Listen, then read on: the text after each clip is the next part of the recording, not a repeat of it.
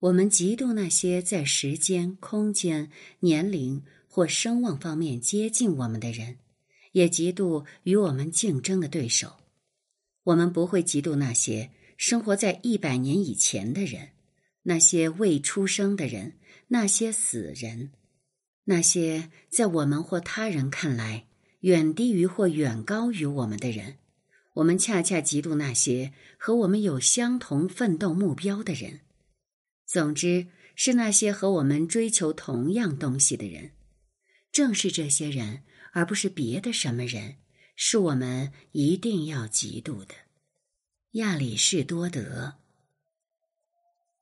这里是宁小宁读历史，我是主播宁小宁。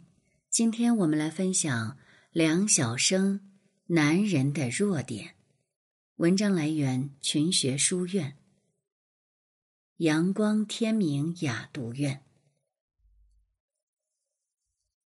我曾在一篇文章中公开声明：没有正义感的男人，我不与之交往。有些男人一年不见，我认为真是我的幸事；有些男人我见一次后悔一次，后悔我怎么还跟他握手，怎么还跟他说话。不但后悔，且深深谴责和憎恶自己的虚伪。尽管我从不向自己鄙视的男人主动伸出手或主动开口，我不能原谅自己的事。为什么对自己发誓终身恪守的原则，总不免有动摇的时候？也许因为我是一个男人，我常审视男人们的弱点。这种审视首先是通过自审和自省而达到的。有些弱点，有些缺点，我已经克服；有些我已经改正；有些至今仍是我的弱点和缺点，甚至将来可能还是。最后，只有带着它死去，正如某些男人带着假牙、假发死去一样。有些弱点和缺点改正起来，真是很难。难在你明明知道是弱点和缺点，但因它对人起到保护作用，你已经渐渐习惯了把它当成你的铠甲。好比秃发和假发的关系，很难说是假发伪装的秃头，还是秃头使假发变得重要。世人认为嫉妒是女人的本能，我认为多数的男人，甚至更多的男人。也都是常有嫉妒之心的，起码都曾被嫉妒啃啮过灵魂。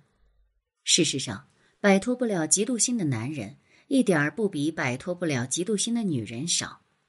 男人之嫉妒，一点儿也不比女人之嫉妒小。嫉妒在通常情况下，使大多数女人自己备受心理折磨；而在相当多的情况下，使男人们。干坏女人们才干的勾当。阿伽门农说：“嫉妒的毒一旦深入心灵，便使患此病的人加倍的患病。当遭我们所妒的人转过身去，难道我们不是常常就不失时机的进行贬损吗？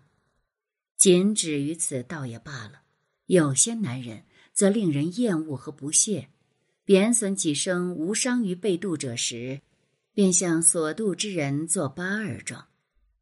细微观察生活，我们会发现，大多数女人并不这样。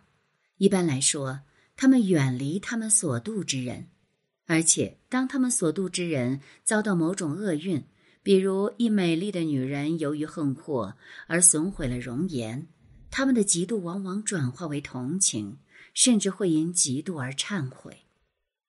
女人的心十分容易产生嫉妒，容易在男人认为不足论道的小事方面产生嫉妒，但女人的心也十分容易消除嫉妒，或较快的悄悄的转移它。嫉妒一旦在男人的心里萌芽，则往往迅速长成巨大的毒藤。女人的嫉妒通常情况下导致女人的自卑，男人的嫉妒通常情况下导致男人的隐恨。如果相对没有泄恨的契机，他们便会铤而走险，以报复现实来平衡倾斜的心态。嫉妒的人会并非出于恨而杀害他们嫉妒的对象。菲尔丁的这句话主要是针对男人们而言的。报载某偏远乡村，几个未婚男青年合谋杀害了自愿到那里当小学教师的一位大学毕业生，然后一起投案自首。他们的杀人动机简单的令审讯者大为震惊。他们说。对被杀害的小学教师不但无怨无仇，而且颇怀敬意，只是不能忍受村里的姑娘们对小学教师的普遍好感。你们不知道杀人是犯法的吗？知道，所以我们来投案自首了。我们偿命就是了吗？我们几条命还抵不上他一条命吗？因为他来了，姑娘们才开始看不起我们。议论我们没文化，我们愿意没文化吗？我们不杀他，杀谁？如果说女人嫉妒之陪衬物常常是眼泪，那么男人嫉妒的陪衬物却极有可能是鲜血。亚里士多德对嫉妒做过很直白的说明，就是我们今天文章开头的那一段。我们真的嫉妒。或却曾嫉妒过那些和我们有相同奋斗目标和追求同样东西的人吗？果真如此的话，生活多么可悲，而我们自己又多么可憎。亚里士多德的话也主要是针对男人而言的。这位古希腊哲学家从精神上对女人的直言不讳的歧视和轻蔑，在他生活的那个年代，对男人们具有很大的影响。出现在他的一切论说中的“我们”，基本上专指的是男人们。何况在那个年代，除了女王，女人几乎只能在情场上成为他们互相嫉妒的对象，所以连嫉妒的内容和性质也大大的逊色于男人。男人之间的嫉妒，有时足以令女人瞠目结舌。上一个世纪。美国有两个杀人不眨眼的强盗，他们的罪行使他们成为新闻媒介的热点。他们神通广大，令警方形象难堪。后来，警方中一个足智多谋、对男人心理颇有独到研究的老警员，献计献策，巧妙利用新闻媒介，大肆渲染其中的一个强盗如何身手不凡，仿佛超人。引起了多少多少女性的关注甚至崇拜，但是媒介对另一个强盗却很少提及。如果附带一句话呢，用的也是讥诮之词。而不久，警方只需通力合作对付一个强盗就行了，因为另一个强盗看了报道后，出于嫉妒杀死了同伙，而这个强盗呢，很快也被捕归案了。中国古代呢，还有一个著名的故事：二桃杀三士。晏子用计将两个桃子赐给三个勇士，结果他们互不相让，以决斗分雌雄，最后都死在对方的刀剑之下。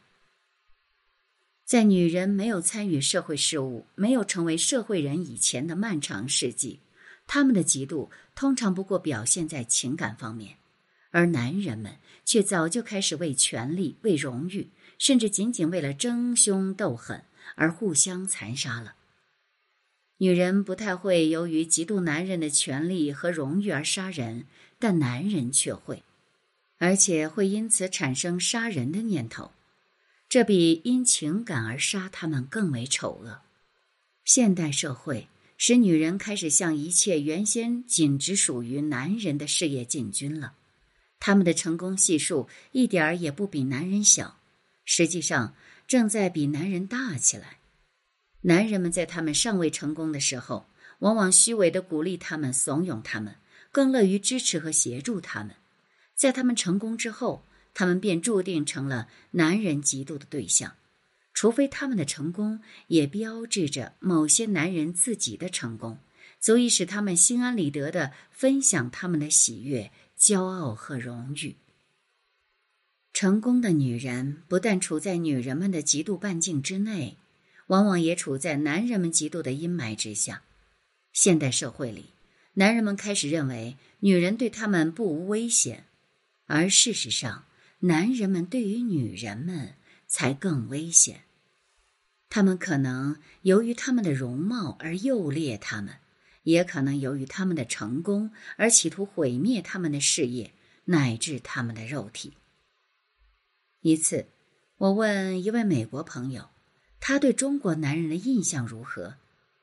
他说了一些好话，余下的就是嫉妒了。